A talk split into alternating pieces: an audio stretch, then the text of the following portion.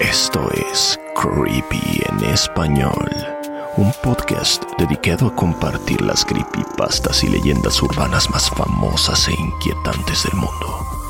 Tú serás quien decida si estas historias realmente sucedieron o son solo simples inventos de la gente.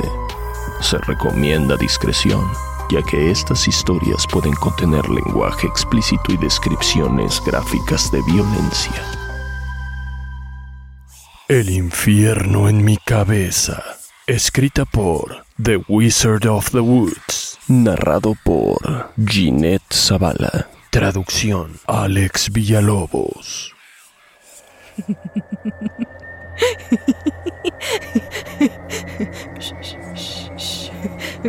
Antes de empezar a contarte mi historia, debo advertirte algunas cosas. en primer lugar, no estoy del todo bien de la cabeza. tengo. Tengo esquizofrenia. Sí, sí, ya. He tomado muchos medicamentos desde hace 14 años, algunos con mayor y otros con menor éxito. Los médicos intentaron curar la enfermedad con electroshocks. Sí, pero en vez de eso solo la empeoraron. ¿Ya? Que me dejes hablar. En segundo lugar, soy bastante cobarde. Em, claro que puedo con cosas normales como arañas, ratas y serpientes, pero cuando se trata de cualquier otra cosa, me paralizo por completo y solo espero a que se me pase y ya.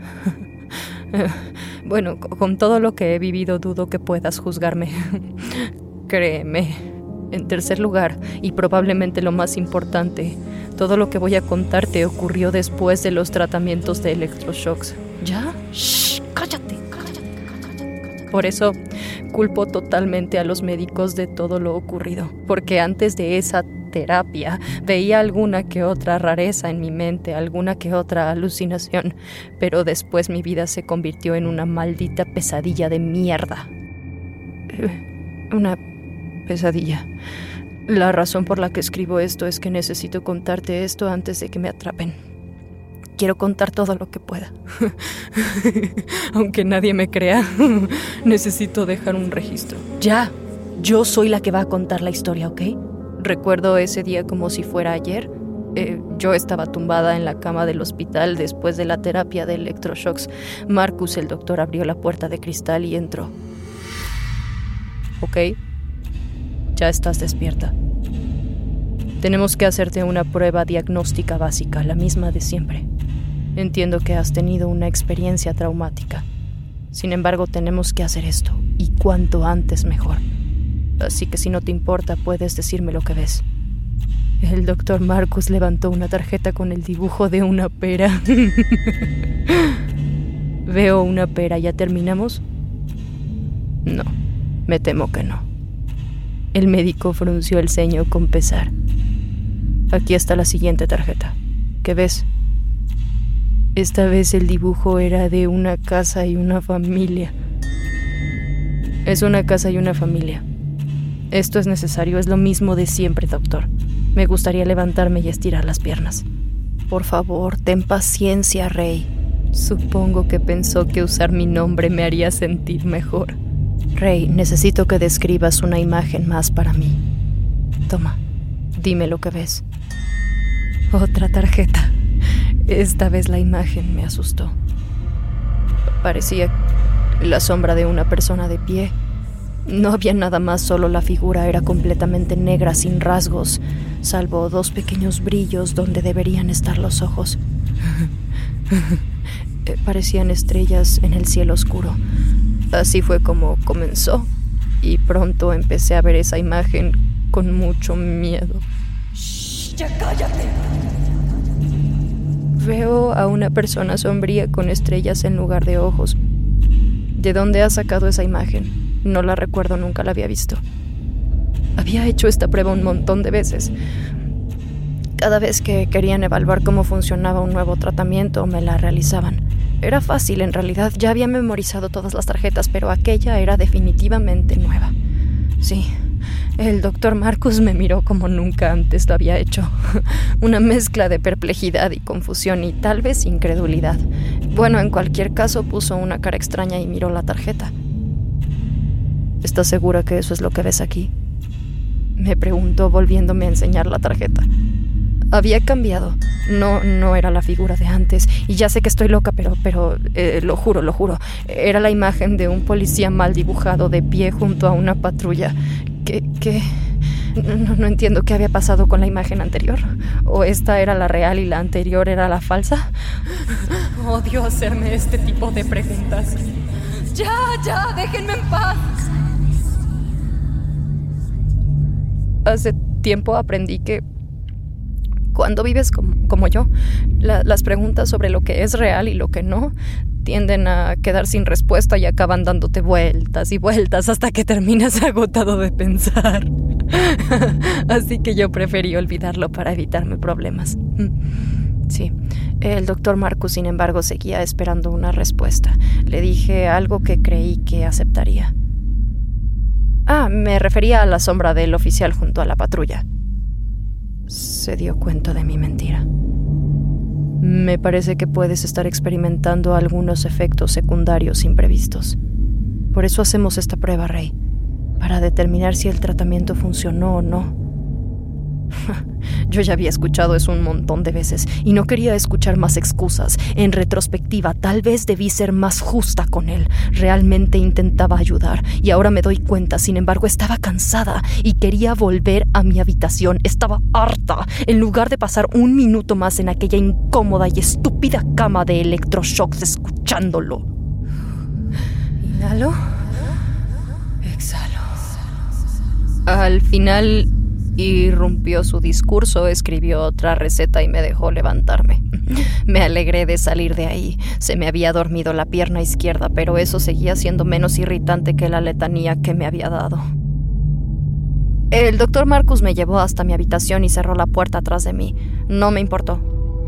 De, hecho, me gustaba mi habitación, salvo por la monótona combinación de colores. Eh, si todos aquí piensan que era linda. bueno, eh, de vez en cuando las paredes blancas eran interrumpidas por una mancha de lápiz de algún paciente anterior, pero bueno, el resto de la habitación era más de mi agrado. mi cama era mucho mejor que la anterior y tenía una mesita al lado con un solo cajón sin llave. No me importaba, ya que lo único que había ahí eran mis bocetos. Nos gustaba dibujar. Sí, Em, el mejor lugar para esconder esos dibujos era el cajón sin, sin llave, sí. Y los demás residentes pues no se iban a meter con, con mis dibujos. eran como malditos buitres, lo picoteaban todo. bueno, a estas alturas ya te habrás dado cuenta de que la habitación que describo es la de un psiquiátrico. Fueron cuatro años viviendo en el Instituto Agustiniano para los mentalmente inestables. Eso se traduce más o menos como el manicomio. Sí, nos gusta esa palabra. Antes de esos cuatro años vivía con mis padres. Lidiábamos con mi enfermedad. Como una familia normal. Sí. Y a pesar de las ideas preconcebidas que puedas tener, éramos felices. Sí, éramos felices. Eh, mamá me preparaba el desayuno todas las mañanas y papá veía la tele conmigo. Bueno, con nosotros. Em, nuestra casa era un lugar seguro para mí y de hecho me resultaba más fácil lidiar con las alucinaciones cuando estaba ahí. Con lo mal de la cabeza que estaba me sorprendió lo perfecta que era mi vida familiar. sí, sí, era perfecta. Pero en un abrir y cerrar de ojos esa vida terminó. Mis padres salieron a pasar una noche en la ciudad y esa noche estaba lloviendo demasiado. Recuerdo que la lluvia no me dejaba dormir. Por lo visto la carretera empapada y empedrada no era compatible con los neumáticos del coche de mis padres. Ellos se derraparon y cayeron de un barranco.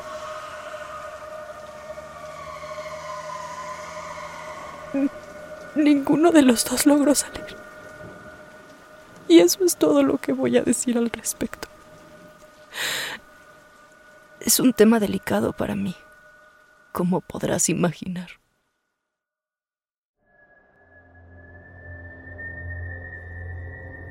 Cuando quedé sola me pusieron al cuidado de mi médico.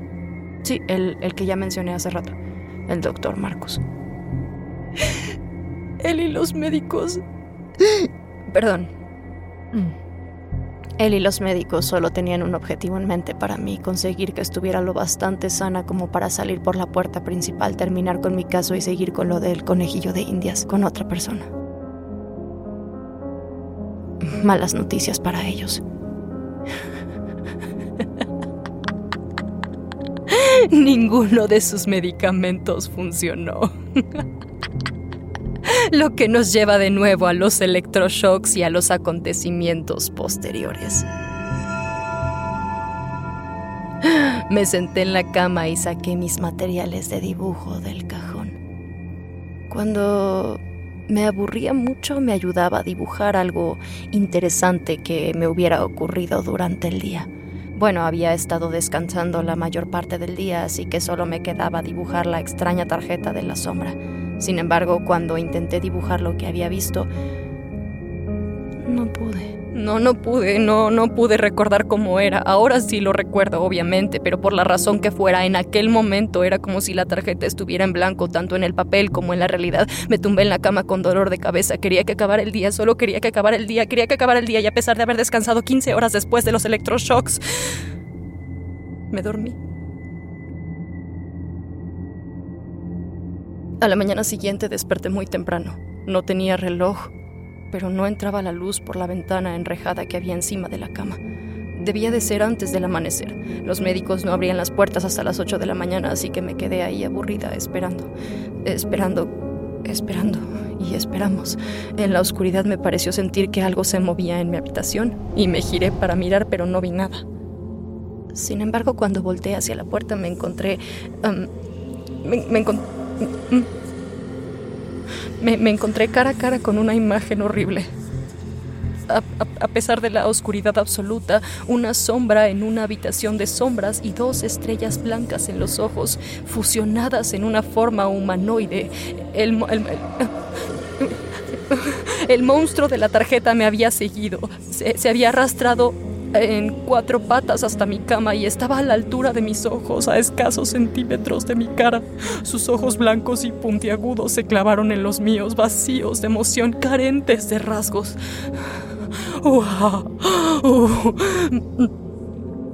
Cerré los ojos con fuerza y me puse en posición fetal.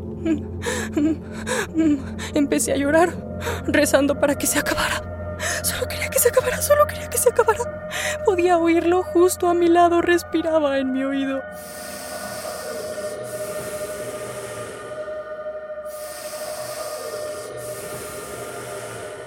Permaneció ahí varios minutos respirando cada vez más fuerte.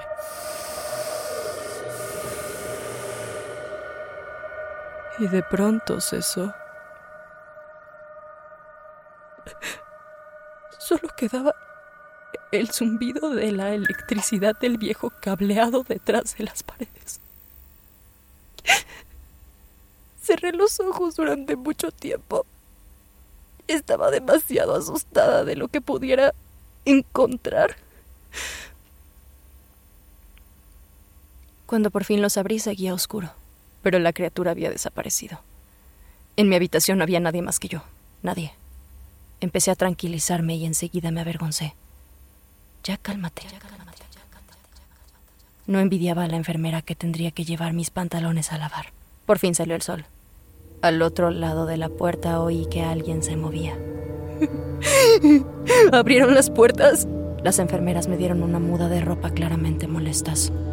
Le conté al doctor Marcus lo que me había pasado. Solo para que lo documentara. Ya cálmate.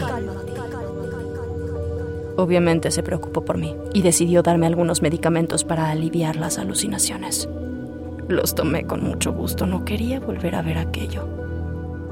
Los medicamentos tenían otros efectos secundarios, pero funcionaban de maravilla para las visiones. No vi nada fuera de lo normal. Eso fue bueno durante meses. Me sentí tan aliviada. sí, después de la primera semana que pues le di las gracias al doctor Marcus por todo lo que había hecho por mí. La expresión de su cara no tenía precio. Pero lo decía en serio y él se dio cuenta. Creo que después de eso se relajó conmigo. Empezó a interesarse por mis problemas y a ayudarme ahora con los efectos secundarios. Durante tres meses mi vida en el instituto fue la mejor. Entonces en un momento de estupidez cometí un error.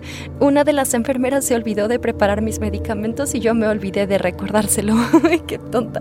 Ni siquiera me di cuenta porque incluso sin las pastillas todo iba bien.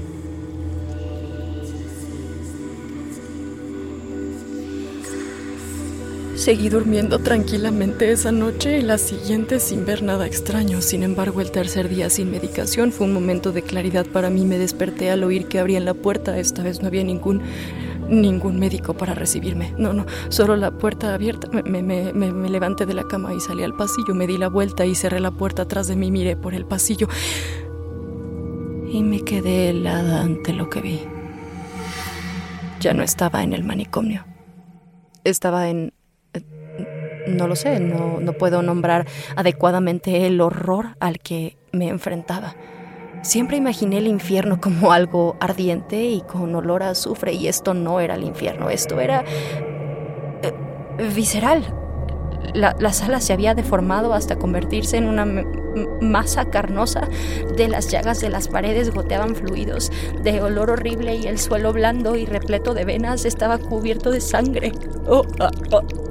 Las puertas de otras habitaciones habían sido sustituidas por esfínteres y al final del pasillo pude ver una figura de pie de espaldas a mí. La oía sollozar. Intenté darme la vuelta, pero todos los músculos de mi cuerpo se bloquearon. Algo dentro de mí sabía que lo que había detrás sería mucho peor que lo que tenía enfrente. Volví la vista hacia la puerta de mi habitación, solo para descubrir que ya no estaba ahí. El túnel intestinal en el que me encontraba había cubierto la puerta. Sin embargo, podía ver el pomo entre los pliegues de carne. Pensé, si puedo volver a pasar por la puerta, estaré a salvo. No, no, no, no, no, sé por qué. No, sé por qué, pero de puro horror inventé la, idea de que mi habitación era mi guarida, mi, mi, lugar seguro. Era una idea estúpida, lo sé, pero lo intenté de todos modos. De todos modos, no tenía dónde ir, excepto hacia la figura. y eso era lo último que iba a hacer. Entonces intenté alcanzar el pomo y la carne se cerró a mi alrededor. Metí mi mano a través de la masa viscosa y blanda hasta que sentí que mis nudillos tocaban el pomo y lo agarré. La pared me aprisionó el brazo, aplastando el hueso y atrapándome ahí. La figura de sombra se levantó y se volvió hacia mí todavía sollozando. Su silueta oscura solo se veía interrumpida por sus ojos blancos como alfileres. El sollozo se hizo cada vez más fuerte, como el lamento de un alma en pena, que de algún modo resonaba en las retorcidas paredes de carne. Permaneció inmóvil a unos metros de mí Sentí que el brazo aplastado me ardía y mi sangre caía al suelo, mezclándose con la de las paredes. Empecé a gritar, pidiendo ayuda, y por dentro rezaba para que aquello fuera un sueño o una maldita visión. Entonces por primera vez el monstruo habló. Una voz horrible, espantosa y chirriante. Era completamente inhumana y solo eso me puso la piel de gallina. No movía la cara porque no tenía boca para hablar. Esto hacía que el sonido fuera aún más horrible, pero lo que la criatura dijo fue lo verdaderamente aterrador. Ahora estoy en ti y tú estás en mí. Ninguno de los dos puede escapar y no puedes detenerme. Mis rodillas se dieron y me dejé caer al suelo salpicando los fluidos donde golpeé. Lloraba en espera de las horribles cosas que la sombra me haría. Sentí unas manos en los hombros y me estremecí. Volvió a hablar. Estás conmigo.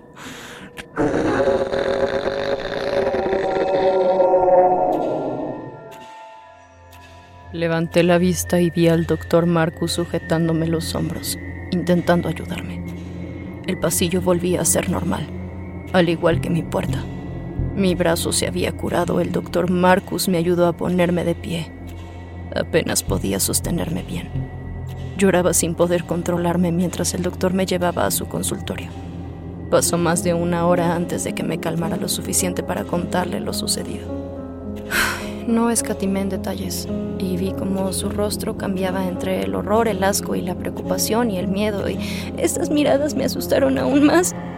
Más porque nunca había visto así al doctor Marcus tan aterrado. Se, se, aseguró de que las enfermeras no volvieran a olvidar mis medicinas y bueno, sin embargo, ya, ya, ya no funcionaba. No, no, no sé por qué. Seguía yo alucinando y ya más en el pasillo, comidas hechas de gusanos y la maldita criatura que me acechaba en la oscuridad de mi habitación.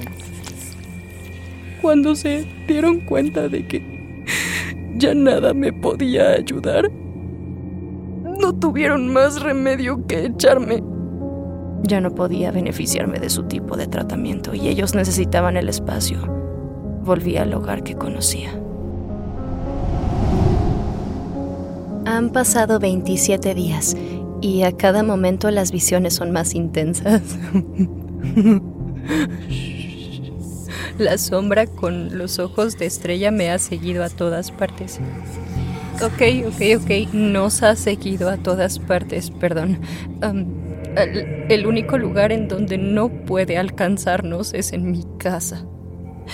Se ha vuelto más creativa desde el manicomio. A donde vaya, el lugar y la gente se convierten en montones de carne y sombras. Todo en un abrir y cerrar de ojos. A veces las personas no son sombras, no son sombras, sino cadáveres retorcidos y mutilados y la cosa no acaba ahí. Si intento escapar, me acorralan, me cortan, me queman. Siento todo el dolor agonizante de la mutilación. Es una tortura. Literalmente. Ya no puedo ir a ninguna parte y empiezo a quedarme sin comida y ya no confío para nada en los alimentos enlatados. Es como un maldito juego sorpresa que hay dentro esta vez. Que hay dentro esta vez un montón de ojos, mechones de pelo.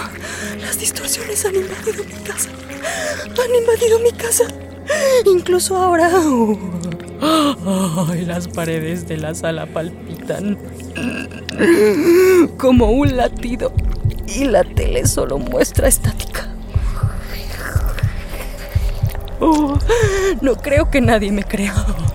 No creo, no creo, no creo que nadie me crea. Tengo miedo de salir. Me tienen rodeada. Creo que solo esperan mi final.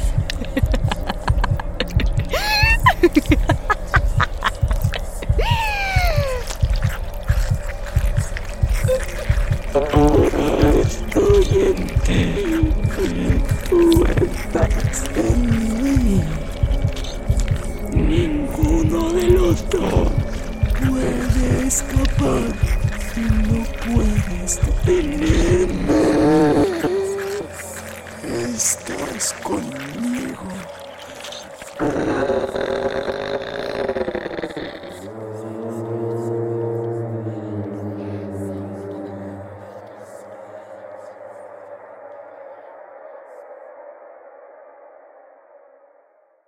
Creepy en español fue creado por John Grills y producido por Guillermo Ruiz de Santiago. Manda tu propia historia a creepyhistoriaspod.gmail.com y nos pondremos en contacto contigo. Síguenos en Instagram, estamos como arroba creepy en español. No olvides suscribirte a Creepy en español donde sea que escuches podcasts. Todas las historias compartidas en este podcast están bajo licencia de bienes comunes creativos o tienen el permiso explícito del autor. Ningún extracto de este podcast debe retransmitirse o distribuirse sin el consentimiento del equipo de Creepy en español y de su autor.